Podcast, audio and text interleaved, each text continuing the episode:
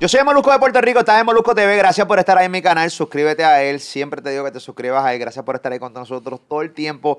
En esta entrevista va a entrar mucha gente de muchas partes del mundo, porque este pana que voy a entrevistar ahora, eh, pues nada, viaja el mundo con su música. Y lo cabrón es que sigue vigente y sigue viajando. Hay muchas cosas eh, de las cuales hay que hablar, porque el pana va para el Coliseo de Puerto Rico también.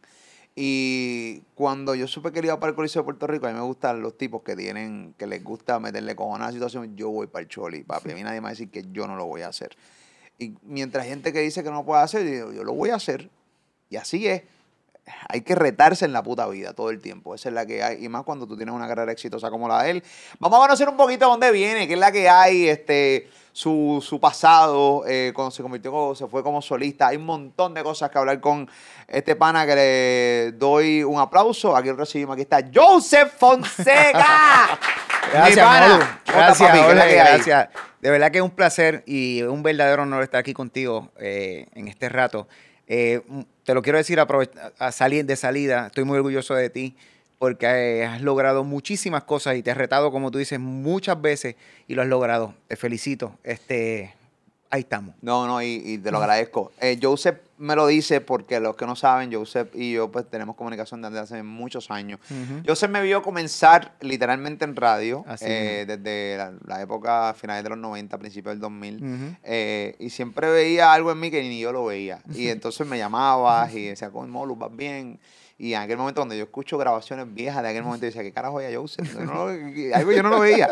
Y entonces, siempre que me encuentro contigo, me, me dice lo, lo mismo, ¿no? Yo hay muchos años ya eh, de gente que seguramente está viendo esta entrevista y que no sabe que yo hago radio o no sabía que yo hago radio desde muy joven, Ujú. desde 1996 eh, hago radio y, y sí, siempre te lo agradezco, siempre me dabas consejos eh, y siempre, sí, siempre como que viste eso, cuando caí en la perrera, coño, qué palo con Ali en la perrera en Salsón en 2005, por la tarde con la Buru, diablo, qué palo, el programa está cabrón, y ahora que nuevamente estoy con eh, Ali y estoy con Pam eh, también, así que te lo agradezco, brother, y así, sido, así ha sido, o sea, yo creo que la vida...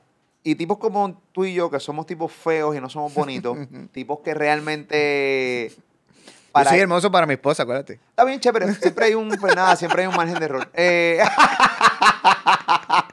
siempre uno es bonito para alguien. Pero, pero, pero lo que pasa es que los tipos como tú y como yo, que no somos bonitos, somos feos, tenemos que hacer cosas distintas para llamar la atención, mano. No hay manera. Tú obviamente Totalmente. cantas a otro nivel, ¿no? Y can- tú cantas bonito desde siempre.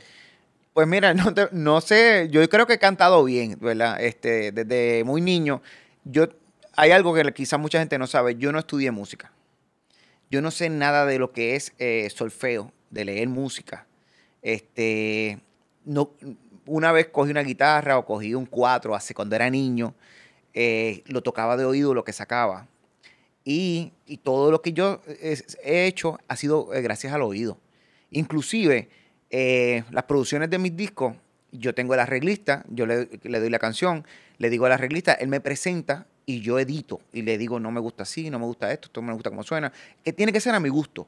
Y así es que ha sido eh, O sea, mi carrera. música de oído, Sí, no leyéndola. no. No, y compongo eh, porque me llega la idea, eh, eh, la melodía y ahí la, la- la grabo en un cassette. pues, Antes era un cassette, ¿verdad? La, grabo- Ok. ahora la grabo, la grabo en celular. Este, en aquel tiempo en un mini, una mini grabadora. Y después me siento y lo sigo desarrollando. Pero todo es de oído. Pero ¿cómo tú te diste cuenta que tenías tu vibrato? Porque tú cantas bien, o sea, tú eres de los merengueros que le metes, porque hay merengueros que pues yo le llamo, no es que no, can- no, es que no canten bien, pero resuelven. Eh, pero en el sentido de que, por ejemplo, Omega, que es un tipo que tiene, tú sabes, su Sí, tiene un, estilo. un swing. un- Tiene un estilo, swing. un Además, pues, a mí me encanta, Sí, más también. sabroso, pero no canta así de Sí. noches de fantasía. No tiene, sí, esas no tiene ese, ese, ese registro vocal. Pero sí Omega afina muy bien y, y siempre, y tú lo oyes cantando No, me dentro, encanta, me allá abajo, Omega. es súper afinado. Mira, yo te puedo decir que desde que yo soy niño siempre me gustó cantar. Yo quería ser de menudo. ¿Sabes? Porque, Ay, ¿verdad? Los que, me- los que son de nuestro género, Eh, de nuestra edad, De- de generación. menudo. Yo quería ser un menudo. Ay, En- Dios mío. Entonces, porque mira lo que pasa, me voy más atrás. Mi familia es, eh, yo vengo de sangre de cantantes, Ok. porque Ramito, Moralito y Luisito, y aquí se van a reír los, ¿verdad? Los, los chamacos, los bien jóvenes que no, cono- que no conocen de, O le van a dar parte, Eh, o le van a para adelante, correcto. Este, Ramito Morito y Luisito, que eran los tres Morales, eh, que fueron de los primeros que grabaron un disco long playing en los treinta y pico. Son, era, eh, son primos, hermanos de mi abuela materna y por ahí es que sale la línea de cantante. Entonces en mi casa siempre había una trulla, siempre había una fiesta, siempre mis tíos tocaban, cantaban con, ah, con eh, guitarra, este, la música típica. Eh, merenguitos este, inventados con guitarra y un guiro de vegetal. Ok. Y siempre estuve escuchando eso, eso y siempre me gustaba. Y pues de un día, hace muchos años, en una trulla, ¿verdad? Tú sabes que antes se daban trulla en el país. Pues eh, yo tenía como 8 o 10 años y pedí la mano para que me dejaran cantar. Y de ahí en adelante yo empecé a cantar. Pero era como que un vacilón, como, como lo hacía mi familia. Y nunca pensé que, que me iba a dedicar la vida entera, ¿verdad? Por los pasados 48 años a la, eh, a la música. ¿Cuál fue tu primer, eh, ok, fue vacilón? Te- Sí. De repente empezaste a cantar, pero parece que entonces cantabas bien, porque siempre, eh, cuando tú escuchas o ves videos de personas, de grandes cantantes, cuando eran niños, eh, ya tenían como que este vozarrón sin eh, practicar. Nat- sin natural, clase, que era- hay gente que nace con, con- con un registro vocal increíble sin clase. Ya tú tenías tu registro vocal sin clase. Sí, yo nunca, nunca he cogido clase de nada. Ni de cantar ni nada. De nada. De nada. Wow. Yo he sido natural. Yo tampoco, por eso mismo. eh, eh, eh, eh, o sea, tú y yo, Exacto. hay gente que escucha esto de ti y de mí y se encabronan porque hay gente que se ha matado eh, este, Sí, estudiando, estudiando y eso. música. Y eso. Pero no siempre, no es que estudiar sea malo. no, que no, sea no, bueno. al contrario. Yo, ah, yo te voy a decir, yo soy uno de los que defiendo al que está estudiando música o estudiando para, eh, eh, para la, carrera que quiere desarrollar. porque Es importantísimo. Yo quiero que mis hijas estudien, que mis hijas te, eh, hagan su carrera en lo que quieran hacer, pero que lo hagan. Porque cada día, eh, eso, eh, eso es lo que tú te vas a llevar, lo que, te aprend- lo que, has aprendido. Que yo no, que no tuve la dirección correcta de que no estudié música porque no pensaba en mi vida que, iba a que yo iba a vivir de la música. Pues ahí sí donde yo digo, me quedo cojo y me hubiese gustado en ese tiempo que era niño, que me hubiese encaminado hacia allá, que, eh, eh, ¿verdad? Nos criamos en otros tiempos. Ahora pues tú tienes muchas oportunidades, uno con eh, nuestros hijos tienen unas oportunidades que nosotros no, que yo no tuve. Y tanto que se quejan. Y tanto que se quejan. Tanto que se quejan los cabroncitos hijos de uno Así y de la gente por ahí que se quejan. Y, Y tanto- la gente se queja. Y tantos recursos que tienen hoy. Antes no había la cantidad de recursos increíbles a través de un teléfono o una computadora que pueden hacer magia con esa pendeja. Totalmente. Nosotros nos criamos, bueno, nosotros estamos, criamos análogo en la transición de análogo digital. Sí. Pero estos tipos no saben lo que es análogo. Nosotros teníamos... No, O sea, a nosotros, veces yo los veo, no, compramos un tocadisco, eso es de pasta. Pero ¿para qué mierda tú quieres esa mierda? No, porque eso es lo fiebre que hay, cabrón. Pero no, lo escuchas aquí y se escucha cabrón. Pero nada, eso es otros 20 pesos. Bueno, la cuestión es que no, no tuve la dirección quizás de, eh, bueno, eh, el enfoque de que me decían, no, tú tienes que coger, sigue la música, sigue la música. Entonces, cuando llego a, eh, tenía este sueño siempre de, de ser artista, de, de cantar, como te dije, en menudo. En octavo grado, yo, una prima me sacó una foto en mi casa y yo le decía a los panas, tú ves, bueno, me la regaló grande porque ya estaba estudiando fotografía. Ok. Entonces, ella está estudiando fotografía y me regala esa foto y yo le digo, esa va a ser mi carátula. Mi, mi- estoy en octavo grado. Wow. Pero yo sí, sí te puedo decir algo. Yo tenía una dirección hacia, la, hacia lo que era el merengue y la salsa. Eso era la, esa era la, eh, la música de moda. O sea, Eddie Santiago, Frankie Ruiz, Lalo Rodríguez. Es, esa época de la salsa eh, erótica. Junto entonces a la entrada del merengue, que los hijos de Puerto Rico, que estaban en su momento, yo sistema en la patrulla 15, este, Jackie que ya venía po- po- eh, descendiendo, era otra, un cambio generacional que nos preparó para los sabrosos del merengue. Yo estaba en, en esa meti- en bien metido ahí. Y en décimo grado, este. ¿Y qué tú querías? ¿Meter merengue en menudo? No, porque entonces, no, yo quería ser de menudo, porque yo no quería hacer menudo, yo quería cantar, Y mi merengue". banda toca roll, Ok. es una pequeña salida. Entonces yo cantaba, tú naciste por amor, a volar, vamos a volar. Yo Tenías sabía, la voz, no tenías el físico, lamentablemente. No, O- no. ¿Fuiste a alguna au- audición No, o simplemente yo era una siempre ilusión? soñé con, con que me llevaran a una audición y no la tuve. Pero yo- tienes que agradecerle a tu papá que te dejaron tanto tiempo. Si tú supieras, mira, te tanto voy- tiempo y tanta desilusión. y tanta... Te voy, a, te voy a hacer esto que esto yo no se lo he dicho a nadie. cabrón. Te voy a decir esto que no se lo he dicho a nadie. Ah, cuando yo en casa, yo me crié, en verdad, en casa de mis papás, al lado hay una antena, hay una antena de, de en aquel momento radiocomunicación. Ok. Y por ahí pasa ahora el- todo lo que es data. En aquel momento estaban montando las antenas de, para repetidoras de, de beepers. Ok. Y hablando ochenta y pico arriba. Oh, y allí, ahí ahora mismo pasa toda la data. Pues, ¿qué sucede? Yo me paraba con una escoba y un palito a cantar canciones de menudo afuera en el balcón. A ver si alguien, porque yo pensaba que esa gente son de San Juan y me pueden llevar a la audición de menudo. Ok. ¿Quién te podía llevar a audición de menudo? Pues qué sé yo, porque ellos eran de San Juan y me estaban viendo cantar. Wow. Ese era mi. Sí, la cosa es que uno Esa era mi paja una- mental, ahí está, esa era no mi cosa. gran paja. no una pajita, es un pajón. Un pajón. A dos manos. Así, al igual que te voy a contar que Luis Enrique en los 90, a, El finales- salsero. El salsero. Luis Enrique, la Fin- bestia. la bestia. Finales de los 80, pues yo me, en la escuela me decían Luis Enrique, porque yo me pasaba cantando canciones de Luis Enrique. Y entonces ya estoy en décimo grado, ya, hasta ti. 15 años. Este, sí, este, era de... Date un chance. Eh, no, y, y la- y- Compréndeme, compréndelo. Oh, sí. No es posible continuar, es mejor. Eso yo en la escuela, en los pasillos. Yo era, ya yo me creía, este. Y las jevitas, las jevitas locas Sí, contigo. no, entonces, ¿tú sabes qué yo Ellas hacía? Me cogía los panas grandes, altos, y me cogían y me tiraban así contra la pared frente al- a la escuelita, de- a, a la tiendita de la escuela. A Y me dice, este. Cántate algo, Fonchín. Cuando dice, los, los de atrás me dicen Fonchín por Fonseca, abreviado, ¿verdad? Fonchín. Fonchín, sí. Este, y me, cántate algo, Fonchín. Yo, bueno, si me da una peseta para el Frosty y para, y para la Empanadilla. para empanadilla, y me sacaban pesetas y me daban pesetas para que yo cantara y empezaba a cantar. Eras una bellonera que caminaba. ¡Wow! Vete para el cara. una bellonera que camina. Entonces yo tengo una prima, mi prima hermana, que estudia, estudiaba, me llevaba un año y se diablaba, se molestaba. Ahí está tu primo cantando y este está haciendo ridículo, me cago en. tú sabes. Entonces esa, esa era la dinámica porque lo que sucede es que yo estudié hasta noveno grado en, en, Notre- en Colegio Católico Notre Dame en Caguas. En décimo grado paso a la escuela superior, la Josefa Pastrana, que es, la escuela pública. Entonces, pues estoy en la plaza de Aguas Buenas y veo unos chamacos con un saxofón, una guitarra. Y yo me, la acerco sin conocerlo, porque yo estaba entrando prácticamente a la escuela. Y le digo, este, y do- dos saxofones, me acuerdo. Y, y están tocando ahí. Y yo le dije, ¿puedo cantar? Y los chamacos, yo estaba en décimo así. ¿Tú? Y yo, sí. Y usted, eh, yo quiero que me acompañen con He vuelto a los lugares que juntos caminamos. Sí, de Bonnie Cepeda. de Bonnie Cepeda. De Bonnie- que juntos Y me dice, coño, tú cantas, cabrón. Tú, sabes.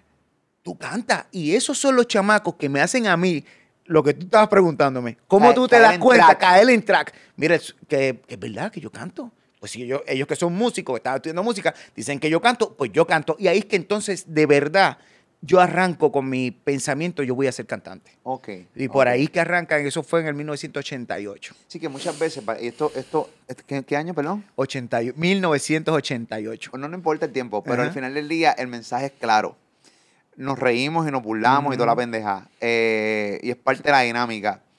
Pero aquí hay algo bien importante que la gente tiene que cachar. Y es que ser presentado y, y- y, eh, es una, muchas veces es una mala cualidad para otras cosas. Pero para algo que realmente tú estás queriendo desarrollar inconscientemente, te lanzabas. Sí. O sea, tener ocho años y levantar la mano, quiero cantar en una barranda, cuando aquí, cuando tú tienes ocho años, te, tú tienes una timidez que no quieres ni hablarle a nadie porque no Ni sabes saludar. Ni saludar. Ni saludar. tú realmente tenías cojones, vamos a cantar esta parranda. Eh. De repente, ah, yo voy a cantar en la esquina, pan, cogía peseta y eso para empanadilla y el sí, que suena gracioso y está cabrón. Ujú. Ah, yo quiero ser menudo, pero de repente tiene cojones.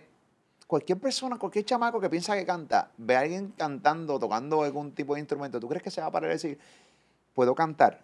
Hay que tener cojones, ¿entiendes? Y tú los tuviste. Y en ese momento fue el mensaje que te llegó a tu cerebro de decir, Paqui, quiero romper. Llevas toda una vida viviendo de la música. Totalmente. Tú no vives de otra cosa, tú no haces más nada. No.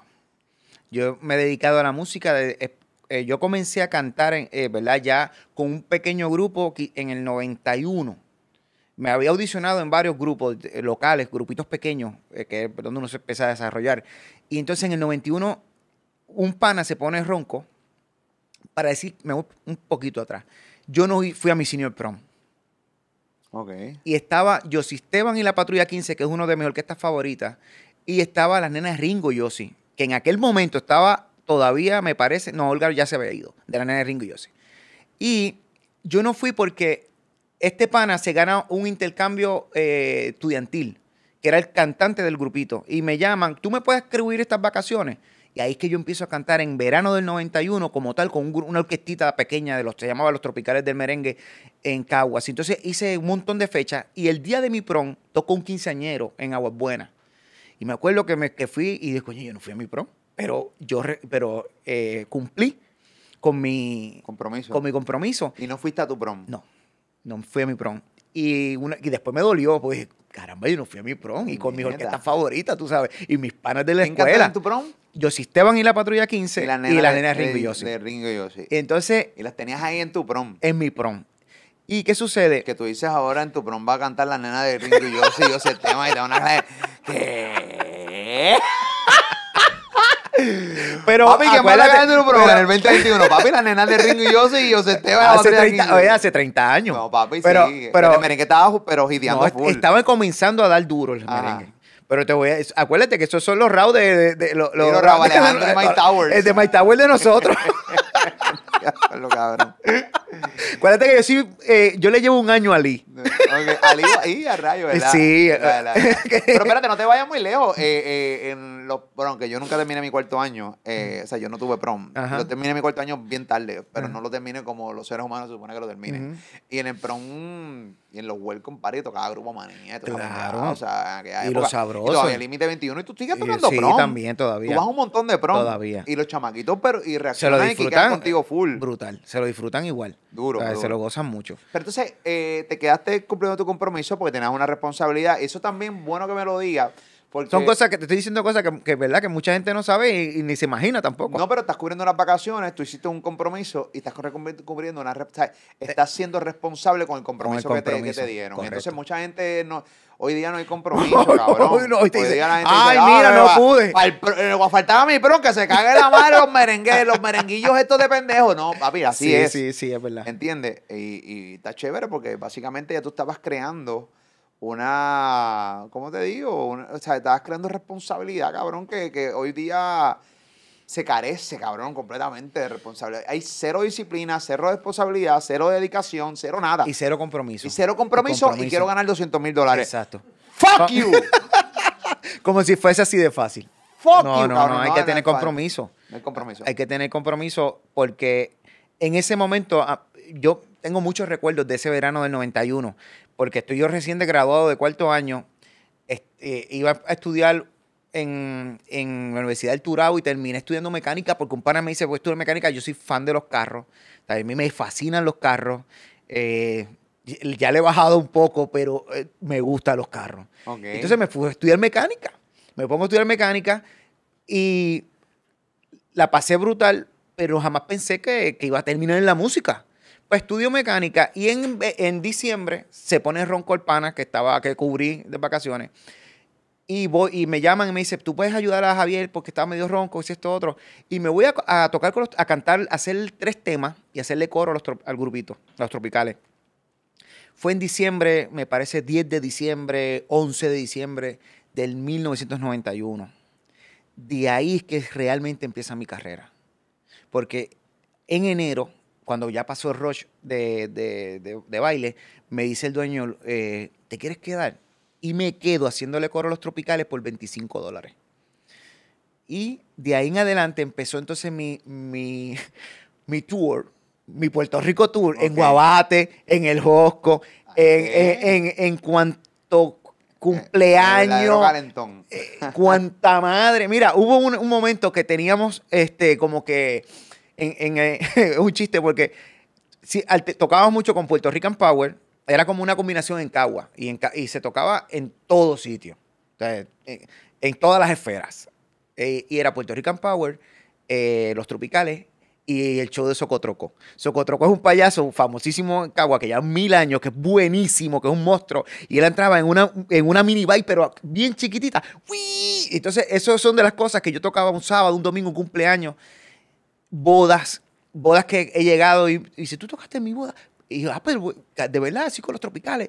DH, en el 92 sí fue en tal sitio y esto otro. Y dice, pero no es la misma, ya me dijo, si esta jota, no venga a decírselo, te lo estoy diciendo a ti. este viste el matrimonio. Exactamente. Este viste el matrimonio, cabrón. Exactamente. Y así por el estilo, eh, miles de cosas. Wow. Miles de cosas. ¿En qué momento es que tú entras a los sabrosos del merengue a sustituir a Manny Manuel? ¿No? No. ¿Cómo, ¿Cómo, es la historia real de tu entrada a los sabrosos del merengue? O sea, tú estás un tiempo en el grupito, eh, Sí. en el grupito, y cómo es que, eh, qué pasa? ¿Cómo llego ahí? ¿Cómo llegas a los sabrosos Ok. del merengue? Que de ahí es que realmente la gran mayoría te conocen y conocen parte de tus éxitos porque tú incluyes canciones de los sabrosos del merengue Claro. dentro de tu, eh, en dentro de, no tu listado de, de temas que- que- de tu repertorio. Pues mira, estoy tres o cuatro, estoy tres años en los grupos y se rompe un grupo que teníamos. Y, y voy de presentado, como tú dices. Están en Hacienda el Josco en Gurabo tocando Bonnie Cepeda. Y como yo cantaba en el Josco y todo el mundo me conocía, pues yo le digo a Bonnie, de presentado, déjame cantar. Y él le, y él le pregunta al público, ¿él sabe cantar? Y todo el mundo, sí, sí, sí, que cante. Y yo canto con Bonnie Cepeda una canción que, se, que la fotografía. Y hay un muchacho que se llama Alex, Alex Ronald, que, que estaba manejando Los Cucos. Los Cucos fue una orquesta que creó Toño Rosario e Ives Cintrón. Y le faltaba un cantante, pues me ca- caí en Los Cucos. Me acuerdo que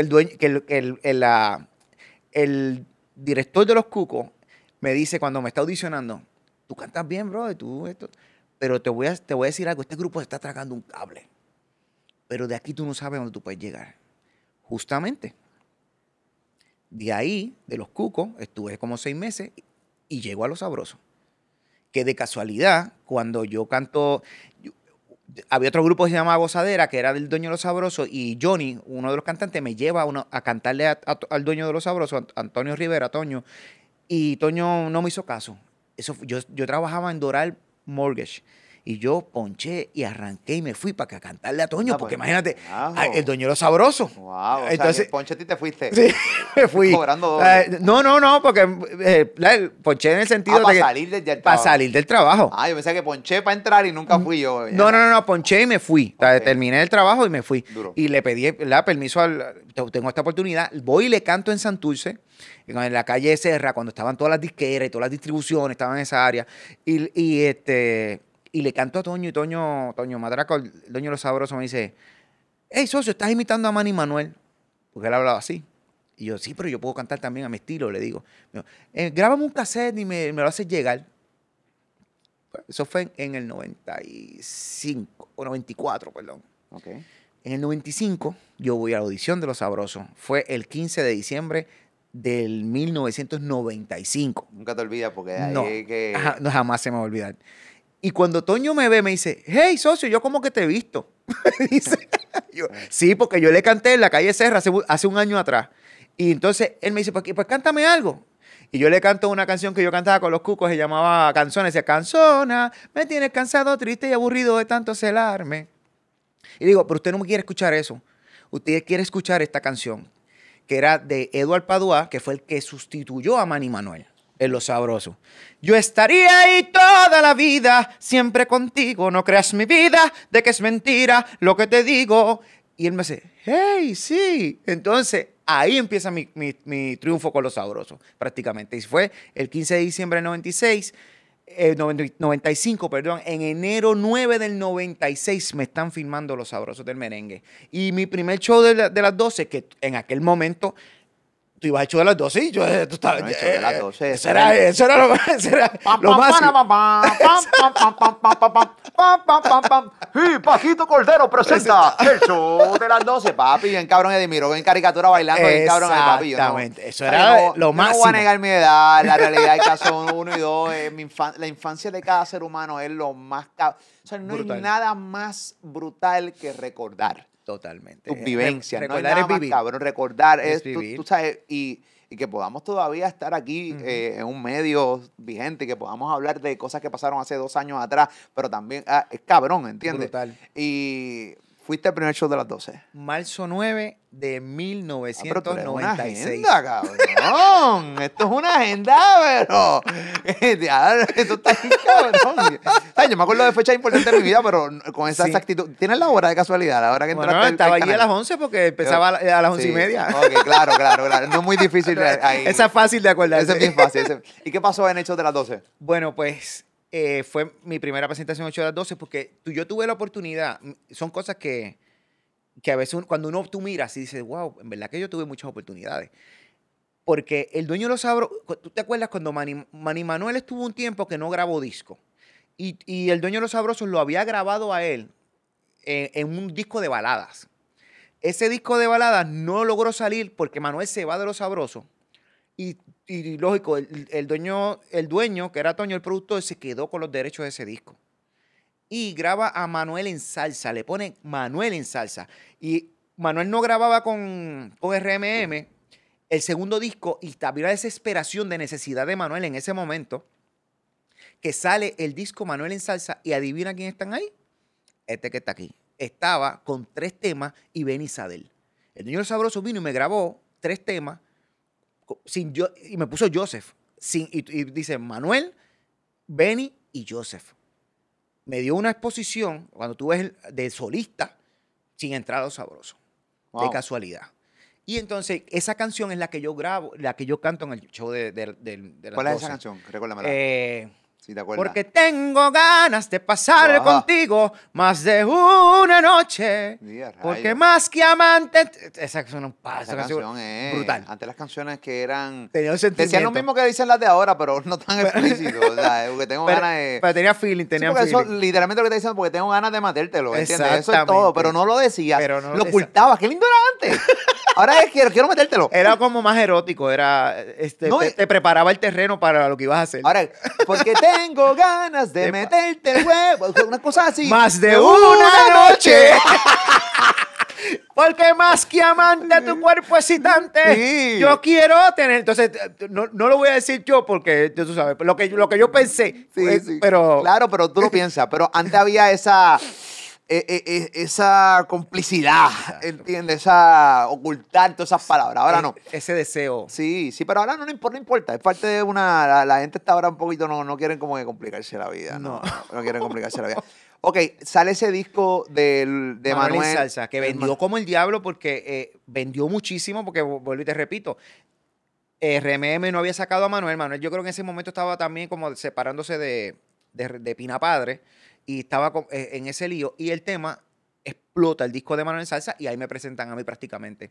Luego, en el 90, y- eh, ese mismo año, me graban, entonces ya con Los Sabrosos, y me ponen como voz líder, entre comillas, porque siempre en, siempre en Navidad, Los Sabrosos sacaban un tema en ese momento y Arnaldo se, se iba y el dueño lo sabía.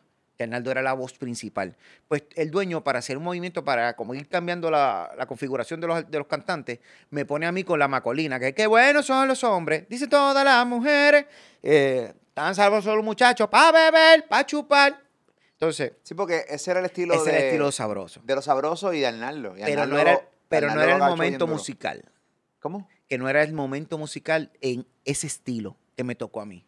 Te explico, porque estaba Grupo Manía. Mira cómo luce esa nena, se luce luce al al baile", baile. reventando. Entonces, cuando nosotros veníamos con, eh, con la faldita, con los temas jocosos, era difícil entrarle de, de frente a, a Manía. Que estaba en su momento, estaba Elvis con Manía todavía, y era una cosa ridícula. Entonces, estaba Carici, estaba, y nosotros estábamos en ese medio. Se va Arnaldo, me, sí, eh, todavía no soy, no, no me convierto en el líder cuando ya el, el merengue bomba explota, que ya todo el mundo era bomba y que y hu- hubo 75 orquestas, eso ya, eso ya tú lo viviste Hasta la chica bien, bomba bien. salió. ¿Ah? Hasta la chica bomba. Hasta la chica bomba, Ashley. Ashley. que la sacó este Guillermo Torres, era el productor, este, y así por el estilo, todos esos grupos bomba, los sabrosos, al mantener su, su línea, que era ese vaivén entre los jocosos con los románticos, porque los románticos siempre le funcionó desde, desde que comenzaron. Pues sale un tema, en el 1998 me graban el tema No Lloraré. Queda la casualidad que los sabrosos se van de Musical Production, que era la disquera que estaba, y se crean, eh, eh, y, se- y lo empieza a distribuir, creo que fue eh, se distribuye, Toño lo distribuye él mismo, pero mete No lloraré. No lloraré, resistiré, aunque me muera de dolor. Palo. Que eso fue un palo. 1998, ese- ahí es que yo me convierto en el- la voz líder de los sabrosos. Y eh, con No lloraré, da la casualidad que la pegada de No lloraré la aguantó el huracán George, porque eh, eh, la lanzaron como para mayo y eso, eso estuvo ahí fueteando, fueteando, sonando, pero tú sabes que en aquel tiempo era radio y más nada, Sí. a, full. Y este... Y los el canales de video. y los canales de video. Pues entonces tenían un chiste porque eh, cuando salió el SLK, el Mercedes SLK, que era el chiquito de capota convertible, Ujú. no los pres- no los- un amigo lo compra y no los presta. Entonces, pues todo el mundo decía que el carro era mío, que si esto otro, porque ese. Entonces, yo que ese carro, este, de- ahora que tú dices el canal del video, en el, en el, en el, en el Mercedes SLK, fiebrado como, imagínate. Y, y son muchas cosas que No Lloraré nos trajo. De ahí, de, después de eso, es que entonces me llega la primera oportunidad de filmar con una disquera. Con No solista. Ajá. Tengo la oportunidad de conocer a Piki Pereira, que tú lo conoces, Piki. eh, eh, Pereira, ajá, el- uno de los dueños de Dimensión. Exacto.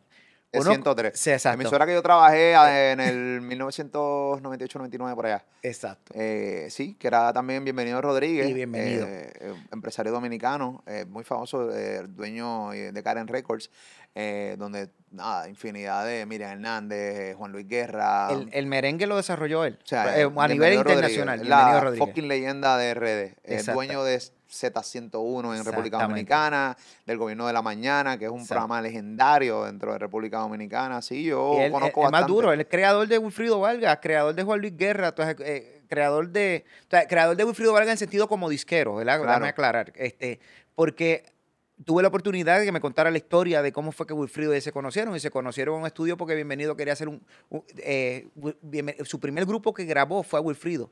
Wilfrido eh, estaba haciendo un demo con los beduinos. Y ahí es que se unen junto a Bienvenido en el 71. Y ahí Wow. empezó la historia de Karen. De Karen da- de. Karen Record, que da cas- casualidad que uno de mis temas favoritos merengue cuando yo era nene era de Wilfrido Vargas, El barrigón no es mío. Y si me dice que el hijo es mío, ya yo no creo ni en brujería. Dice la enfermera que el niño está de nacer. A ver que lo traiga, a ver a quién se parece él. Que pase, que pase, que pase con el niño. Ese fue mi primer eh, 45 Ok, 45. exacto. de merengue que me regalaron. Wow. Y era Karen. Cuando yo tengo la oportunidad de filmar con Karen, le digo, ah, bienvenido, DH, bienvenido. Usted supiera, mi primer merengue era de su disquera. Y, y así por Que, que, que Karen Record también son dueños de discos como Bachata Rosa de Juan Luis Guerra. Nada más y nada menos. Que ese disco, eso fue, o sea, Juan Luis Guerra, la fucking leyenda. Fue de la desarrollado por Karen. Y sí, desarrollado por Karen. Yo digo que en el merengue, ¿verdad? o sea, el talento estaba, vamos a esperar. El mere- eh, se trabajó, sí, no, no, su no, trabajo, pero no, el talento de Juan Luis No, 440. son una combinación muy, muy fuerte, demasiado. Demasiado, Fue un trabajo, en, como tú dices, en- entre el talento del artista que era, cambió la historia para el género,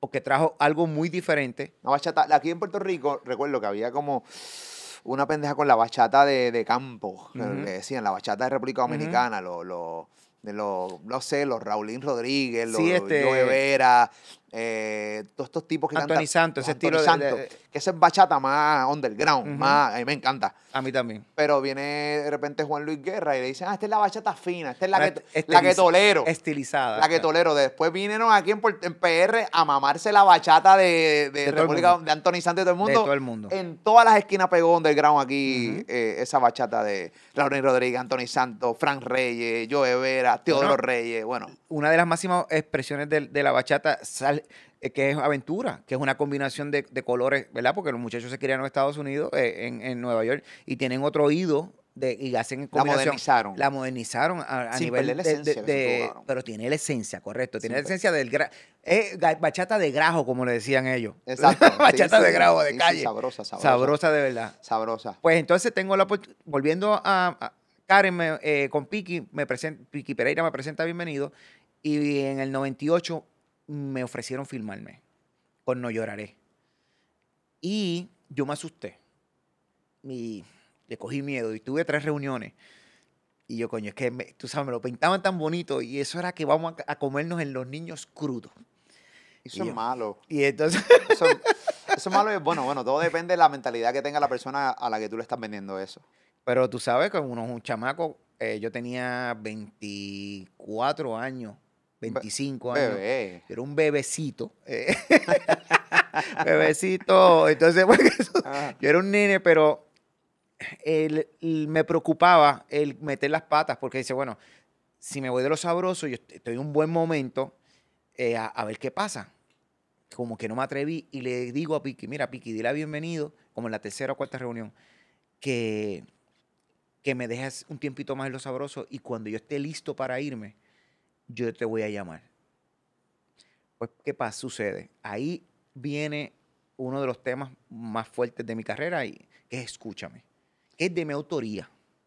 Y lo cantaste con los sabrosos. Y lo canté con los sabrosos. Escúchame. Y pregúntale a tu corazón. Qué bueno que seguiste tú y no seguí yo. Entonces- no. wow. Siempre intento cantar en las entrevistas. Soy un fucking cantante frustrado, pero nada. Pero esa canción, papi, eso fue, Pues eso fue, un- himno. eso fue un himno. Eso fue un himno que en aquel momento me acuerdo, una vez me llama mi compadre y me dice, Oye. La, Da- la, la, la, Nacho, tú estás bien cabrón. ¿Quieres seguir cantando, perdón?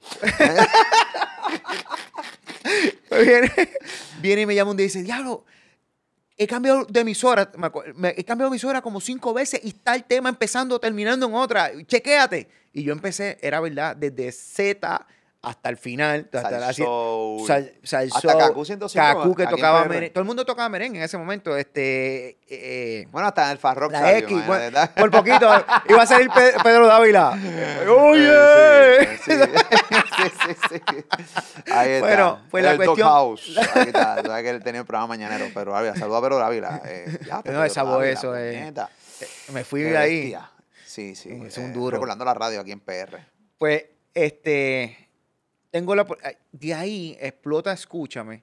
Y el primero de enero del 2000, yo levanté el teléfono y llamé a Piki para que me pusiera en contacto con, con, con Bienvenido, porque lo que hice fue empezar durante ese tiempo a preguntar, a preguntar, a preguntar sobre Bienvenido, sobre Karen, sobre las orquestas, qué se hace aquí, qué se hace allá. Yo a todo el mundo le preguntaba y todo el mundo me decía que me pusiera un buen abogado.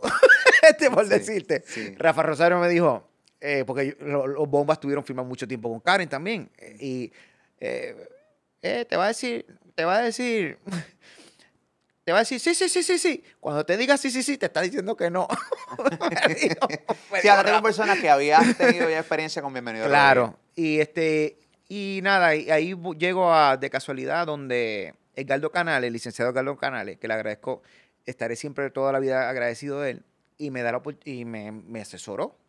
Y hasta que logré firmar con Karen. Y firmo con Karen como en marzo, no tengo la fecha, pero fue eh, verdad exacta, pero sí firmé en marzo con Karen eh, mi contrato de solista. ¿Cómo, ¿Cómo son las firmas de contrato antes versus las de ahora? Por ejemplo, ahora tengo, no tengo tanto conocimiento. Aprendo lo que, Sí, sí, lo que sí, me lo- enseñan lo- los manejadores. De oído, como dice uno. De oído, qué sé yo, cinco discos, 100 millones, obviamente No, no, era no, eso. va a ser, eh, no, eh, no. Pero ¿cómo, ¿cómo era? O sea, ¿cómo? Sin entrar en detalle, ¿no? Eh, Pero. ¿cómo era? Bueno, mi contrato fue por 65 mil dólares. eh, cinco discos. Y de ¿Por ellos, 65 mil dólares? el primer adelanto. Que el chiste de todo esto, 65 mil dólares por cinco discos. no, por el primer disco, de Por el adelanto, primer primer disco. Ah, sí, espérate, por poco Y un- firmarme. No, no, no, perdóname. ok, ok. No, no, no. Fue- y después me iban a dar 30 mil dólares por disco, en adelanto. Pero tú sabes cuál es el adelanto, ¿verdad? ¿Cuál? El adelanto es que te dan los... Primero que no me dieron 65. Llegué a coger 50. Ok. Siempre se me quedó debiendo 15 del adelanto. Ya sabemos por qué Rafa Rosario te decía, mira, búscate Exacto. abogado. Pero nada, la cuestión fue que eh, eh, los chistes de, de esos, cuando tú, ahora que uno está, ¿verdad? Ya han pasado tantos años. Igual que te voy a decir una cosa para a- aclararla. Yo agradeceré toda mi vida a Karen por el riesgo que se jugó con Joseph Fonseca. Porque si no, no hubiese sido Joseph Fonseca. De verdad que eh, Karen apostó a mí. En ese tiempo los discos dejaron de venderse. Porque yo, yo de verdad, en, una- muchas cosas soy sobreviviente. Sí, porque empezó la piratería. Pero piratería Pero, pero mil. cabrona rampante. una cosa exagerada. Obscena. Es- Exactamente. Y ya los discos se dejaron de vender, que Karen empezó a cerrar sucursales, porque ellos tenían a nivel mundial, tenían sucursales de la disquera. Presencia en Venezuela, Colombia, en España, en Estados Unidos, aquí en Puerto Rico, en Dominicana. Que tú fuiste Y de la última cepa del Yo merengue. fui, el, yo fui el último, yo creo. ¿Verdad? Y, el- y el último artista de Karen. ¿Qué cojones? Así mismo. Y- Diablo. entonces, No había visto así, tú eres sí, lo yo, último. yo fui lo último que, que como que dice que se logró posicionar y, y estar aquí todavía. ¿Y cómo te lograste posicionar con entonces de piratería y toda esa pendeja? Pues yo me acuerdo que tu primer corte fue Noche de Fantasía. fantasía. Noches de Fantasía. Quiero cantarla también. Dale, dale, no dale. Noche de Fantasía. Noche de Fantasía. Noches de fantasía, las que viví con ella. Yo la estrené en la Sí, emisora Bienvenido. Claro, claro, en En Dimensión. Dimensión, Dimensión 103. Bueno, era FM 103. Pues yo FM, es verdad, FM 103 cuando Después fue como un año después la metieron en Dimensión. Es FM verdad. 103, aquí está la nueva de Joseph Fonseca. Noches de Fantasía. No, y, y tú sabes que de, eh, en Salsou estuvo siete meses. Fue una cosa ridícula lo que pasó Hoy con Noche ninguna Fantasía. canción dura siete meses pegada. Siete meses, porque cada vez es- en las en- encuestas que hacían, era de, de creo por teléfono, salía, hacían unos music test. esos music test salía número uno, salía número uno, salía número uno y no podían bajar a ese nivel. Y Noche de Fantasía, inclusive Bienvenido Primero no quería ese tema, eh, eh, no quería el tema de salida. Él cogió uno que se llamaba Bomba. Bomba, para bailar esto es una Diablo, bomba. Y- estaba perdiendo el oído completamente. y yo le dije, y- y- yo le dije Clase de mierda. a Tito Manu, que era mi manejador en ese momento, y, coño, Tito, dile, dile a, a Bienbo que, que el tema es Noche de Fantasía, que lo estamos Ah, Tito probando en el. Joco. Tito Manu fue mi manejador por mucho tiempo. Sí. Y le, y le digo, por, dile que por favor, que es Noche de Fantasía. Porque entonces en los bailes del Josco, que aquel momento, tú sabes que se hacía baile donde quiera, que te voy a dar unos, unos datos ya mismo. Eh, cuando ponían, lo- el que estaba en sonido, ponía Noche de Fantasía, la pista sin, sin la gente escucharla en ningún sitio, hacían y se llenaba, La pista llena. llena, sin escucharla nunca. Y entonces, ese es el tema. Y así fue. Noche de Fantasía fue mi primer disco que te estaba diciendo que el del contrato me firmaron por, por 65 mil dólares, que era la primera firma. Este, pero entonces, mira lo que sucede con esos contratos. Tú, yo te presto 65 mil dólares, ¿verdad? Ujú. De tu por ciento, que el mío era como un, un dólar largo, tú me tienes que pagar los 65 más el costo del disco, más los costos de promoción.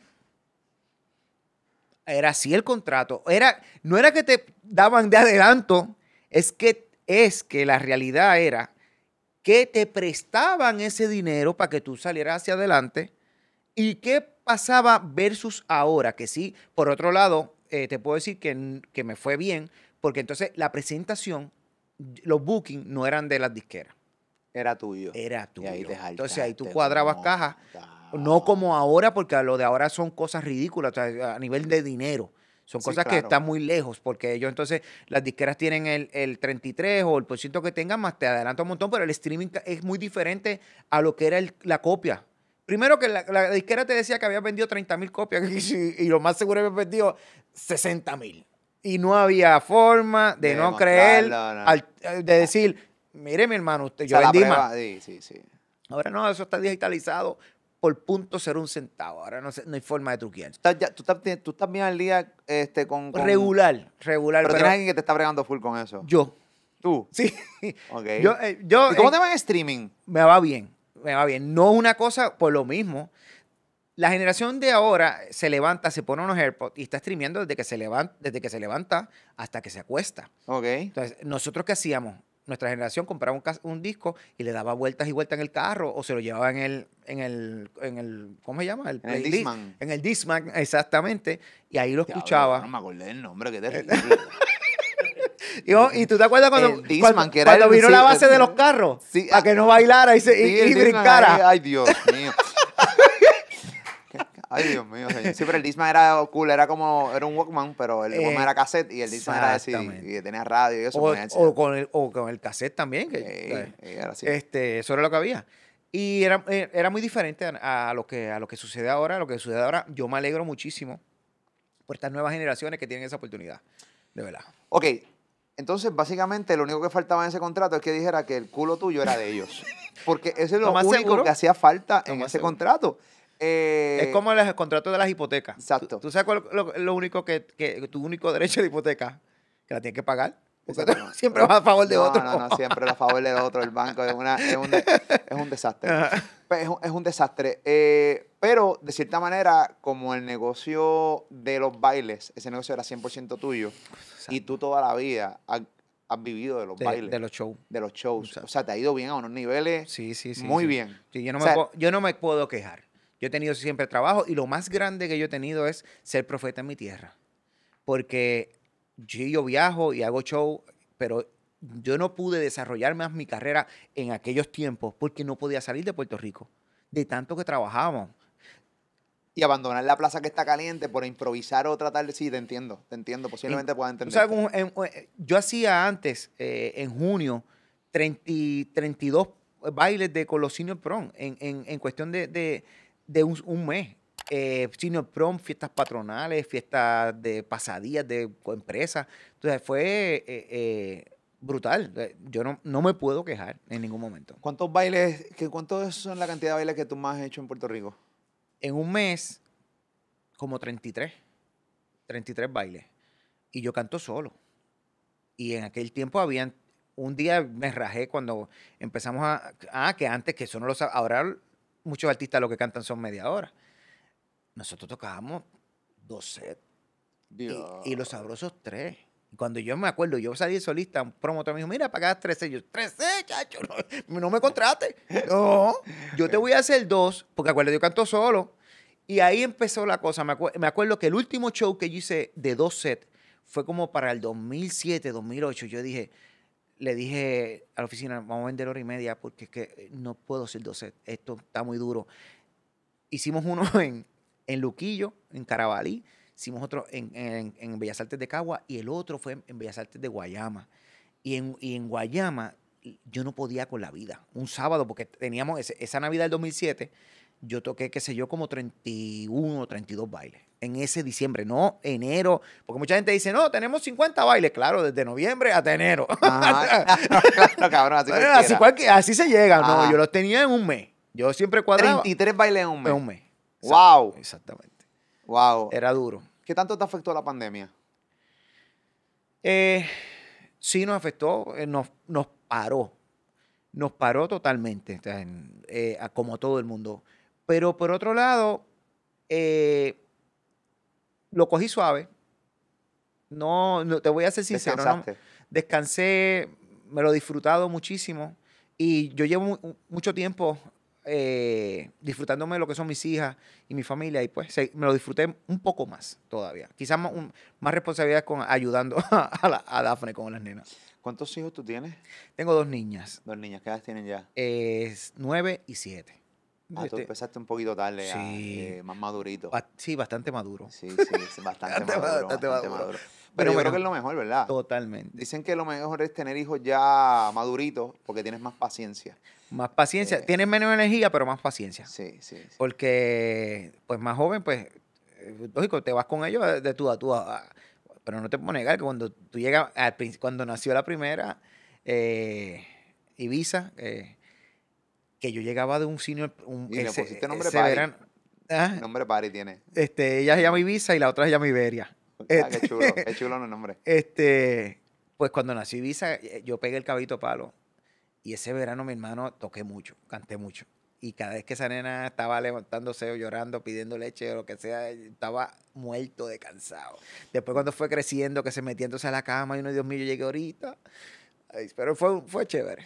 Sí, Fue chévere. que el caballito de palo te puso a, a guisar bien cabrón, porque fue, yo creo que fue el tema, yo creo que fue el tema que menos tú pensaste que posiblemente te explotara la tan localmente hablando aquí en PR, eh, el caballito de palo. Mira, el caballito de palo, yo tengo una situación. No, no voy a cantar porque te va a ser ridículo el cabrón ahí. Pacatap, pacatap, pacatap, pacatap, pacatap. A caballito de palo. Sí, papi, esa canción es un palo cabrón. Mira, el caballito palo es el que me hace a mí tener que meterme a aprender de lo que es streaming por obligación, porque se me vence el contrato con Karen en el 2010. Eh, después, yo hice de- Noche Fantasía, Dame una oportunidad. Después hago el disco que levante la mano, que levante la mano, que dio la pega de la madre. Ahí sí se consagra. Yo me acuerdo que en un top de una emisora este, dicen, estaba el tipo a mil, el tema, y viene Alejandro, la número tres, Shakira, tal tema. La número dos, Alejandro Sanyo, se cayó el jockey. La número uno, que levante la mano. Yo estaba, me acuerdo, yo, yo casi lloro, porque no podía ser. eh, porque estaba revalidando, pero estaba duro, duro. Después que levante la mano, viene entonces Yo por tu amor, que es la canción del perrito, y ya ahí la historia empieza a cambiar un Yo poco. Entonces, por tu amor, limpio y cocino, lavo los platos. Claro que sí me la hace traigo puñeta. Hacho, mames, me he dicho lo que tienen que hacer todo el mundo aquí, papi. Yo me la sé. Esa es la que hay, papi. Esa Este, canción pegó durísimo también. Durísimo. Eh, pero entonces ya ahí está la- el- el- los nuevos cambios generacionales, ya, ya empieza la venta del disco bien el piso y empieza a cambiar la cosa. Hago entonces el sapo en merengue, me funcionó muy bien, ¿verdad? Y dice, había un sapo, sapo, sapo que nadaba en el río. En merengue eso funcionó súper bien. Y de ahí hago, vamos para la playa a beber cerveza. eso pegó Yo también. quiero En a la todo el calle, mundo en la con la- calle. en la calle. Sí, porque bien ya también empezaste a perder difusión radial. Exactamente. Pero empezaste a pegar en la calle. en la calle. Había una subcultura, cab- hay una Ay, subcultura la hay, en Puerto la hay Rico todavía. sabrosa, tropical, La hay. con las orquestas de... Con los ¿cómo se- grupos pequeños de secuencia. Sí, de secuencia, papi, pegado, que ahí viene rumba Pegadísimo. caliente y toda esa pendejada, claro que sí. Hay muchos, hay muchos. Lo que pasa es que eso, eso es para otra, para otra, una, otra entrevista más. Digo, sí. Porque ahí tenemos tela para cortar. La cuestión es que entonces, después de eso, hago Amante Gaviota. Y Amante Gaviota fue un disco de bachata.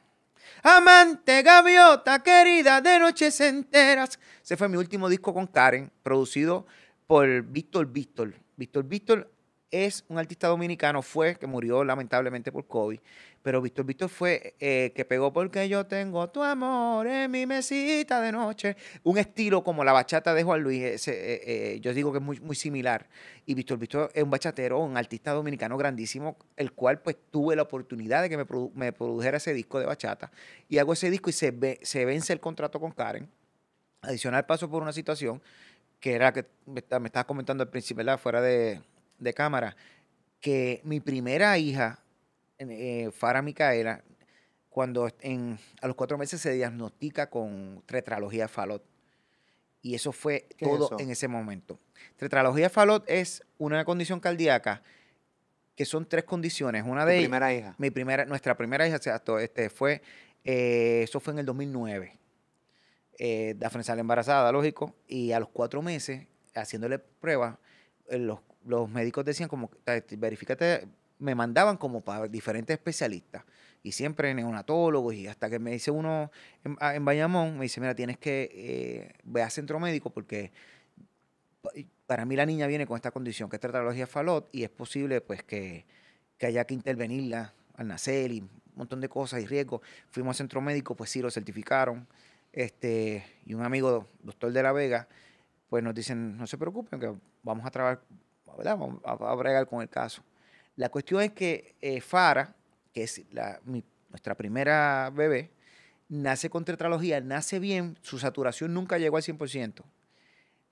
Y a los y si- estaba en pruebas continuas. Tetralogía fue lo que, lo que te iba a decir, son tres condiciones, que es que una val- eh, las cámaras del corazón no cierran.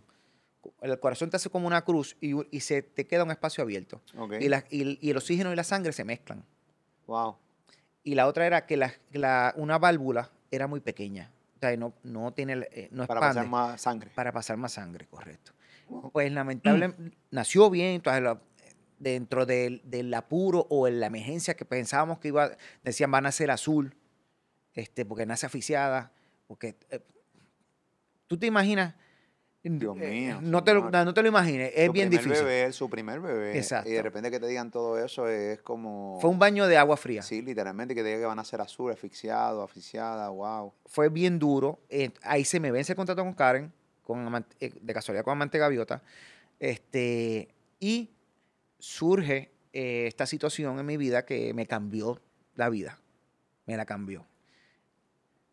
En, a los dos meses da la casualidad que voy para un show. de- yo, yo en Guapa le digo a, a la orquesta, señores, cuando nazca la nena, yo no voy a trabajar.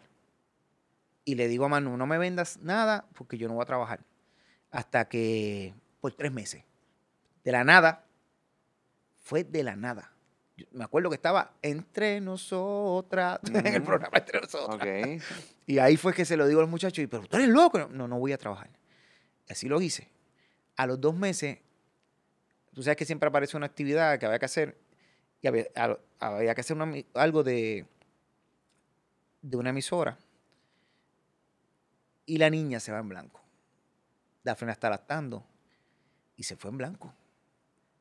Yo me eché de mi casa como de 10 a 15 minutos centro médico. Y me dicen entonces, este, tenemos que operarla. Y la, y la operaron. Hicieron la, la- operación de corazón a los dos meses. Fue, yo pasé muchas noches allí en el hospital, igual que Dafne. Dafne iba a lactar. Sea, fue algo bien duro, el cual yo no le deseo a nadie, ni a mi peor enemigo, lo, lo que pasamos. Lamentablemente, el 29 de abril del 2010, la niña se puso mala, llor- llorando por la noche, por la madrugada, como a las 4 de la mañana. Yo le di CPR y se, fue un revolú eh, en casa. Llegó entonces el 911, y, pero llegó muerta al hospital. Y fue, eh, pues, como te digo, de, las- de los momentos más, más tristes de mi vida. No, no hay duda. Bueno, imagínate. Y su primer bebé. Mi- mi- pero- yo, Eh, mira, yo tenía una tía que me decía, Wow.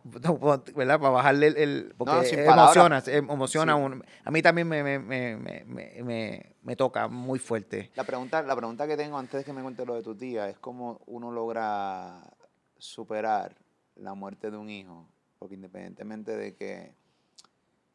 Porque hay muchas veces que el niño pues nace ya muerto. Y pues dicen, pues mira, nunca lo vi, pero ustedes tuvieron como que la ilusión de que, Sí, sí. de que iba a recuperar. ¿No? Y entonces Sí, de no, eh. repente, ¿cómo, que- ¿cómo uno puede superar eso como padre? Mira, yo te voy a decir que, Molusco, que primero está la fuerza sobrenatural y la fe, ¿verdad? Que es Dios. Nos encomendamos a Dios, la primera. La segunda, me di cuenta que el dinero no compra salud, que el dinero no compra el amor, que el dinero puede, tú puedes comprar muchas cosas, pero la salud no se compra. Y eso fue la primera enseñanza que tuve, de verdad.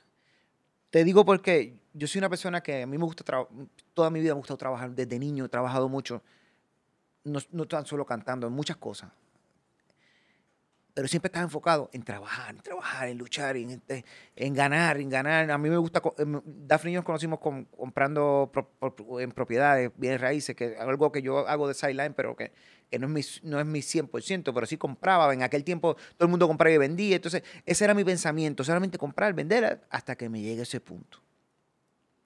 Que dije, wow, este cantazo. Un día estábamos, me acuerdo, en mi casa y le digo a Daphne, Daphne, para que tú veas cómo es la vida, ya, ya empezando a, a- resignarse. Uno, este, tanto que nosotros a veces nos preocupábamos por tonterías, por estupidez de negocio, lo que sea. Este, mira, dinero no compra nada, no compra la salud, porque cuánto yo hubiese pagado porque esa niña no pasara lo que pasó, Claro. lo que fuera, hubiese dejado todo. Y me ayudó, tuve, tuvimos que coger la ayuda eh, de un profesional, un especialista en pérdida, este, un psicólogo, que yo creo que entre eso, la fe y, y- y uno poner de su parte, estamos juntos todavía y pudimos entonces salir hacia a flote. Y tuvieron dos niñas Y entonces tuvimos al año, a los dos, a, los dos años, eh, nací Ibiza, que, le- que- que es la, como tú dices, el nombre de Pari, se llama Ibiza María. Y a los dos años, de casualidad, este, nace Iberia. Entonces yo te estaba coment- te iba a comentar que mi tía, mi tía un día me dice, yo creo que tú eres machorro, porque, porque tú, no, tú no preñabas a nadie. Entonces, Ok, ok. eso era una palabra que no sé si la has escuchado. es- Machorro. sí, Ajá, lo he machorro. escuchado, pero no, no sabía el significado de machorro. Era como que este estéril. Pero en el campo, pues le Ah, decían ok, así, como tú eres estéril, tú sabes, tú no... Sí, que tiras balas blancas. Exactamente. No son blancas, pero que no, que no tienen como que no, no, no dan vida, no dan vida. Le salva, vale, salva. De salva, de salva, de salva. Pues entonces me dice y yo ese día, pues entonces de casualidad, pues Dafne queda embarazada, y yo tenía 33 años, y pues imagínate, después tengo toda esta situación que Farah falleció, y a los dos años, Dafne queda embarazada otra vez. Ok. Entonces el amigo de nosotros le dice a Dafne, él me dice, eh, a los dos años, es verdad, nació Ibiza, no te imagines el estrés de este, de este, de este, Pero imagínate, estar verificando minuto a minuto, que esté todo bien, que venga saludable, que no tenga la misma condición, o sea, porque es el verdadero estrés. ese. Y después cuando nació, era como que mirar. individuo. Era, fue duro, durísimo. Pues entonces, a los dos años nace, Dafne queda embarazada de Iberia, que Iberia Chloe, que es la segunda. Y me dice para mí, te tienes que operar porque te lo va a preñar otra vez. Tú sabes, Ah. De estar con bala de salva. Y pues, ¿qué diablo, ¿qué diablo pasó? Pues nada, y, ahí pues se pega el caballito. Oye, Amante Gaviota vino la hermana de este, que me tocó este. en el 2011. Se pegó muchísimo y me toca ahí entonces ser productor ejecutivo, productor musical y tomar las decisiones yo. Porque antes yo siempre le presentaba los discos a Karen, hecho prácticamente. Ca- Bienvenido me dio siempre toda la potestad de hacer lo que yo entendía en el disco. Me presentaba uno que otro tema, yo escogía, yo le presentaba mis canciones y lo que sea, escogía, y pero yo cogía la reglista, lo, des- lo ¿verdad? Nos poníamos de acuerdo, editaba, ponía, quitaba, estaba la grabación desde cero, hacía todo eso, pero nunca tenía la potestad de tomar unas decisiones finales. Y me toca entonces en el 2011 apostarle a la hermana de este, que, que era un tema jocoso, que era muy diferente a lo que la gente escuchaba de mí, y así por el estilo, inventar. Y empezar entonces con mi propio sello que le puse Farah Music Record en honor a la niña. Wow. Entonces, y, mi sello, pues ya hace, lo tengo hace oso- 11 años. En ese momento me distribuyó Bene Music, este, Universal. Y de ahí surge como luego la pegada del Cabito Palo, fue corrida. Y tuve la oportunidad de irme con el Cabito Palo a nivel internacional a hacer promoción, a trabajar, a luchar y a recoger lo que se puede recoger. Y decidí quedarme en casa. ¿Por qué? Por lo que pasé con Farah. Que dije, bueno, yo, me, yo trabajo mucho aquí, me va bien, no me puedo quejar, eh, no, no me voy a perder esta etapa de mis hijas. Y así, y así lo hice. Qué chulo. qué chulo. Y, y por darte un ejemplo, el que te me estabas preguntando ahorita del streaming, el Caballito Palo llegó a tener en mi canal Bebo, que era de Universal, 83 millones de views. Wow, diablo, un montón.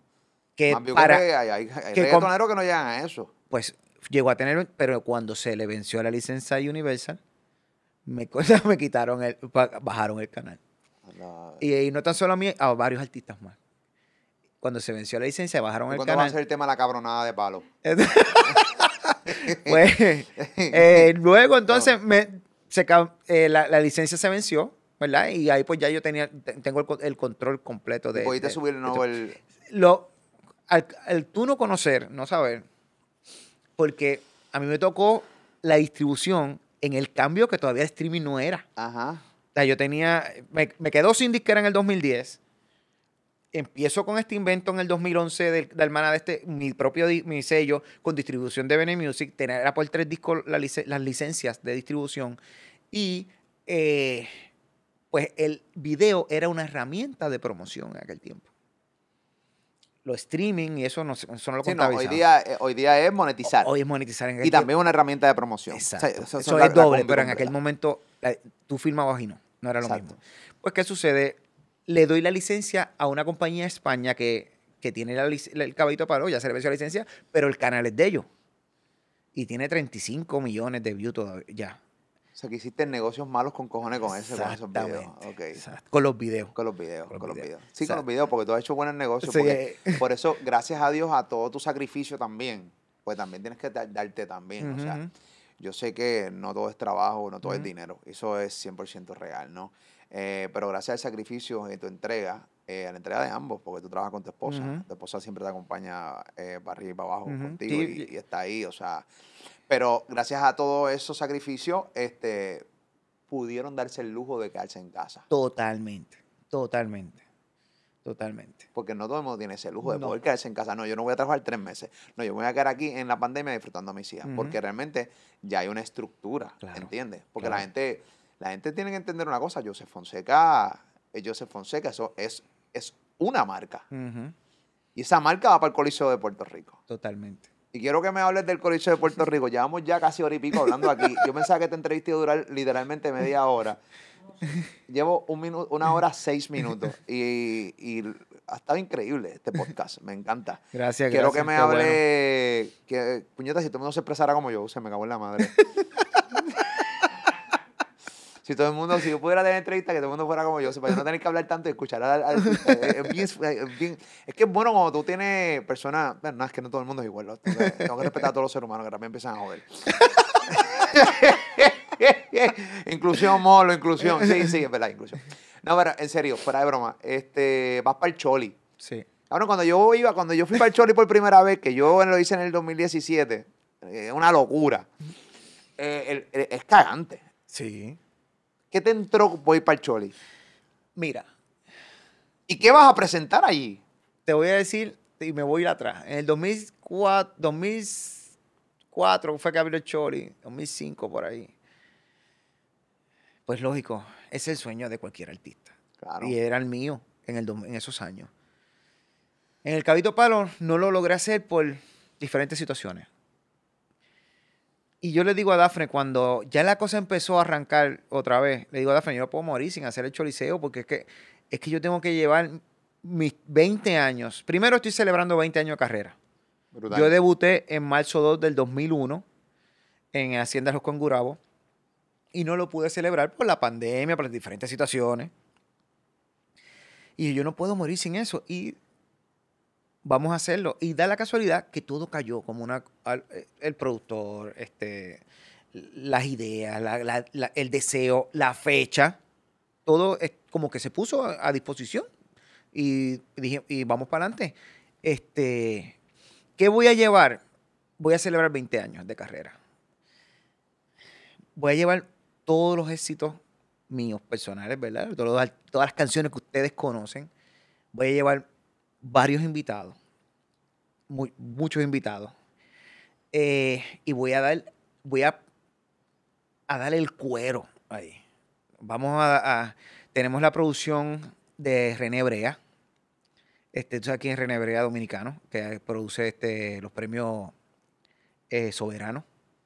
Eh, el que los produjo este año, Sí. por primera vez. Sí. Y ha Sí. producido. y Ya, sí, él, él no estaba, luego lo, lo trajeron ahora Exactamente, más. otra. Sí, sí, se quiere. pues René es el productor creativo del show, que es un monstruo. Este, sí, muy bueno. Es buenísimo. Eh, y hay una buena combinación. De, yo mi orquesta, mi orquesta, ¿verdad? De hace 20, tengo músicos conmigo que llevan 20 años, muchachos, son hermanos, son familia de uno, que, que la orquesta yo sé que no tengo problemas. Como yo digo, la orquesta pues vamos a La- ensayar. La, que te está ensayar por ensayar, está Exactamente. aceitado ya ahí. Pues exactamente. Eso es, Eh, ensayar el rundown. Lo- algo que me cuesta, yo en mi show en vivo, yo nunca hago lo mismo. Nunca. Porque yo hago el show según esté la gente. Y por decirte, una de las cosas que me suceden, que, que más sufro y detesto, es que cuando yo voy a empezar el show y que le sirvan la comida. Ah, diablo, qué cabronada. Es el hijeputada más grande. ¿Quién puñeta organizó este party de mierda? Que yo estoy aquí cuando. O sea, eso está Y- y cabrón. están pagando porque tú- yo no estoy allí de gratis, mi hermano. Claro, claro. Entonces, Sirven la comida cuando, está, cuando tú Y empiezas. por- entonces la gente, por lo regular, en las actividades de la gente no come durante el día porque va a comer. Claro. Pues, dice, Y no, pues, se arregla. Tú no quieres bailar. No, eh, altera. Y entonces, a si te había. de si- codito, cabrón. O sea, no es. y si no te habías dado un trago, tú sabes. Porque si te das 15 tragos, a mí me encanta, bueno, yo voy a cerrar, porque esa gente está encendida y yo. Ah, eso tú bajas desde arriba. ta, ta, ta, ta, Tan ta, ta, borrachito y hasta el ah, final. ah, A ver, ya es- así, es, así es que da eh, un gusto. Pues la, la, la cuestión es, eh, ¿y por qué yo caí ahí? Le de- me, me jodiste con los, con los coditos, de verdad. me sacaste concentración con los dios coditos. Ver por qué puñeta tú caíste en ¿Ah? los bailes. Ah, porque. Ah, el rondado. el rondado, que tú no, que tú haces, tú no haces los shows siempre igual. Eso Me jodiste con los coditos. Sí, Este- rico con cojones. Yo no puedo comer tanto codito como antes, bro. Ay, madre. Pues la cuestión es que yo nunca hago el show igual. Porque nosotros nos contratan para hora y media y yo a veces, los músicos al principio pelean conmigo, porque yo siempre me voy de más. Y si la gente se enciende, es un problema. Yo soy de los que, ah, se me subió este, ahora no quiere bajar. Este, entonces los temas, según esté la gente, yo hago el show. Si me ponen la comida, tengo que hacer, en, por decirte, yo uso balada. Cojo, canto dos baladas, dos boleros. Me voy con merengues más románticos que son más lentos, para no a- este, que la gente no le caiga mal la comida y bote los coditos. Este, y así, y así por el ¿Por qué estilo. no te inventas una canción cuando vayas a un party que están sirviendo comida y le cambias la letra a una de tus temas y miras a la organizadora y le dices, me cago en tu madre más? porque puñeta sirve la comida, no mierda así, cabrón, porque como porque está cabrón. Sí, no, Es una falta de respeto, cabrón. eh, no, Es una falta de respeto. Nosotros trata, siempre da lo pone en el contrato que por favor, que no, que no, que no conflija la, la cena con. Porque la gente no se lo disfruta, la gente está. La gente llega, salió de trabajar cansada, por decirte, ¿verdad? Eh, no picó algo en la casa porque. Porque no dio tiempo, porque se tiene que arreglar, porque va a esto, pues cuando le toca comer, mi hermano, esa fila hace. Sí. ta, ta, ta, ta, ta, ta, ta. Pues coño, pues, y ahí. La gente con la pichadera, bien cabrón. Y tú solo, como un cabrón ahí en tarima, ah, Está cabrón. está cabrón. Así Pues, que eh, vas a eh, estar en el Choli, ¿qué fecha? Pues en el, ok, 24 de noviembre de, de este año, ¿verdad? ¿Es una acción 2021. de gracia? Víspera de acción de gracias. Víspera de acción de gracias. Y, y si tú te acuerdas de los tiempos de, ¿verdad? Hace unos años atrás, los bailes de merengue, los, los vísperas de San Giving, era, eso Era era, tradicional. Muy bien. Pues, ¿qué, ¿cuál es el reto? Que, uno de los retos que tengo, que lo de Rundown. Como yo siempre hago el show diferente y, y no, eh, no te cuadro el tema a- igual siempre, pues a mí en el Choli tengo que ir por todo eso por reloj. Hay ni forma ni manera. Y, y, y es una sincronización con luces, con el show. Es diferente. Y eso sí es un reto que hay que tengo que dar el cuero. Porque de lo demás se me hace más cómodo. Pero eso de, de tener un libreto, prácticamente, un show armado, ah, pues no, no- en los 20 años que yo llevo, es bien, ha sido una vez o Pero dos veces que lo una hecho. persona que te va a decir esto Ah, no, no, no, no, no, no, no, no, no, eso, no, no, eso, eso va y se, y se ensayará y quedará espectacular. Pero yo te voy a decir que, pero para mí, como artista, es retante el, el el tener todo muy cuadrado. Muy a mí bien. me gusta pues, inventar y me encanta inventar. Esto es un concierto que, que, que es de fiesta, que es de party, que la gente en PR no se debe perder. Yo creo que toda la gente de, de Puerto Rico, de los campos, de donde está, donde todos los fines de semana se meten, qué sé yo, la gente de calle, la gente de Guabate, la gente del campo que le encanta el merengue. Ujú. Puerto Rico que quiera, que quiera festejar y como que básicamente dar el inicio a la Navidad. Totalmente. O sea, Que tú no tuvimos- arrancas la Navidad. Yo arranco la Navidad que no tuvimos Navidad el año pasado. No, fue una prácticamente. mierda de Navidad. Exacto, no tuvo, no tuvo presente. Mojón de Navidad. Exacto, estuvimos en las casas metidos. Más mierda que sirvan la comida eh, cuando tú vas a tocar. Igualito, te sentías igualito. Igualito. Este año no, porque este año arrancamos eh, arrancamos con el queso, por decirte, este, el 24 de noviembre en el, en el Choli. Y este y comenzamos la Navidad 2021. eh, tenemos, vamos a celebrar 20 años. El show va a ser bien variado. Eh, eh, yo interpreto salsa, yo interpreto balada, eh, merengue, por supuesto. Eh, voy a tener unos varios invitados, los cuales pues son surprise, este, son sorpresas, pero va muy, van a dar de qué hablar eh, mucho, porque ta- estamos haciendo algo muy peculiar. Y Va a invitar el sapo, atención, atención. Es posible que vaya para que baile. Imagina pero- que salga como ahorita te- no, no me digas que te, hice un spoiler aquí, King Caro. Coño, yo se me siento contento por ti, en serio. Me siento Gracias, igualmente, Me siento muy contento por ti. Este, yo creo que eres privilegiado. Eh, hacer un género que lamentablemente, que este es otro tema que podemos hablar si no hacemos dos horas de podcast. Ajá. Eh, pero está haciendo un género eh, que no está en su mejor momento, pero que es el que lleva el pan a tu mesa. Totalmente. Eh, y es que la gente te busca, ¿no? Hay grupos como Límite 21, Grupo Manía, que siguen vigentes, que siguen tocando. Elvis. con Luis Crespo. Tú, ¿entiendes? Que es una, que es una, que es una realidad. Después nos podemos sentar aquí, hacemos un panel de cómo puñeta vamos a. Se, se, se puede hacer una función. Yo te voy a decir un lar de eso, de eso que tú acabas de decir. Eh, el género lo que necesita son sangre nueva. Necesita relevo. Y sangre nueva. Necesita que, como al igual que el trap tiene unos artistas de 18, 20, 21 años, El merengue necesita a- jóvenes, chamacos que canten, que se audicionen, que, que puedan escucharnos a nos- lo que nosotros hemos hecho durante los pasados 30 años y eh, tratar de acoplarse en esa línea, dándole su estilo, su, su toque y musicalmente hablando, bus- buscar chamacos que se estén... Hay muchos músicos nuevos que no tienen dónde tocar, porque como todo está prácticamente digital, Computadorizado. en computarizado, pues entonces no, no tienen la oportunidad de tocar. Y sé que hay miles de artistas, chamacos jóvenes, que por ahí que tienen que, que tienen que tener una, un relanzamiento. De que, que- porque en la calle, como tú lo dijiste ahorita, en, en el campo, en, en muchos sitios, a nivel isla, que no es, como dicen, área metro, está, está sonando. Eh, la, la gente lo que sale a bailar los fines de semana es merengue y bachata. Pero Ujú. hace falta sangre nueva. Sangre Sí. nueva. De- también, y también podemos profundizar un poco también con el hecho de que también sale más barato hoy día hacer una canción en una computadora y a la hora de hacer los bailes porque no tienes que llevar una orquesta completa. Yo creo que se, Sí. se puede reestructurar de cierta Claro, manera. se puede hacer la combinación entre un- lo, que, lo que era un grupito pequeño antes, no existía, lo, éramos análogos, pero era en vivo. Pero si tú tienes la computadora con el, con el en vivo, eh, es, es- es brutal. Que eso es lo que hacen lo- lo un tipo como Zuna que te lleva una banda, pero también tienen un DJ de fondo y entonces no tiene tanta gente tampoco, no, no son los 45 trompetistas con 75 en el sax. y entonces sí, porque de repente como tú dices, tú como productor, papi, te- son 40 pasajes, entonces es complicado. No, porque entonces ya eso varió. Ya tú no tienes que mm, llevar el grupo, la orquesta. Montas un grupo allá. Sí, eso- ya, eso está- ya eso lleva hace mucho tiempo. Y Tú tienes tu grupo en República Dominicana, ¿verdad? Sí, yo tengo un grupo en, en, en RD. Yo tengo el grupo en esta parte en Estados Unidos. Me llevo grupo parte esencial de acá. Y así he, he ido a Canarias, he ido a, a Costa Rica, a Honduras. O sea, tú viajas. Porque, porque aparenta ser costoso, pero cuando tú te vas contra los nuevos géneros, eso sí es costoso.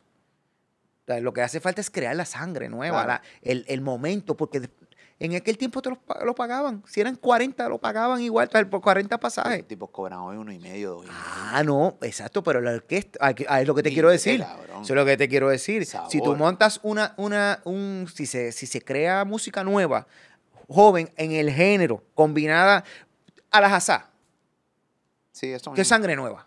Y tiene una orquesta, pero es sangre nueva. Hace falta en Puerto Rico, hace falta ese, ese- esa línea, esa, esa combinación, es- sin imitar a nadie, porque hay que, hay que crearlo, hay que crear la, la fusión, hay que crear la. Sí, la con el base. palabreo de hoy, o sea, hay que, hay que, hay- tiene que Exactamente. hacer una reestructura. Oye, para que el, el merengue sobreviva. Es la melodía. tiene que hacer una reestructuración Total. punta a yo estoy, yo estoy, yo, yo- punta a punta. yo estoy en primera fila para, para el día que pase algo así. Yo siempre he querido producir algo nuevo. Lo que sucede es que vuelve, vuelvo y te repito, al tener mi familia, ahora el Choli, por darte el ejemplo, que eso es retante, este, Ajá. pues digo, no me voy a complicar todavía en, en hacer otro producto, pero sí me encantaría, eh, eh, qué sé yo, poner mi grano de arena para, para, la, para una producción futuro de sangre nueva.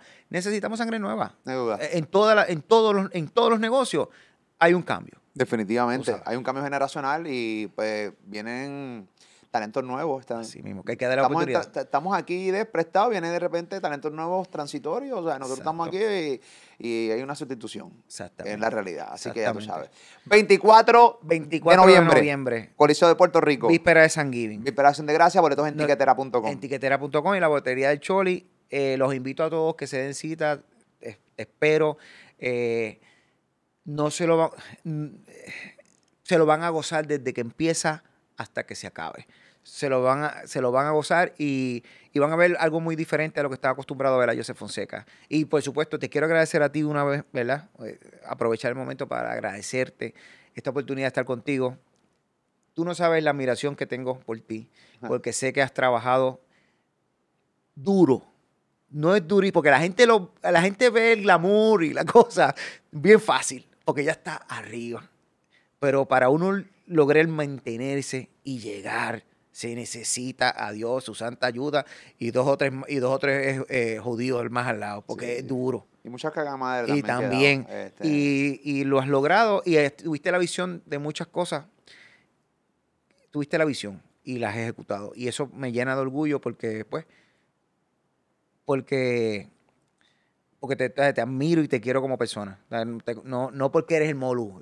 Ahora, el Molusco, te, conozco desde, de, los, de, la cabina de dimensión.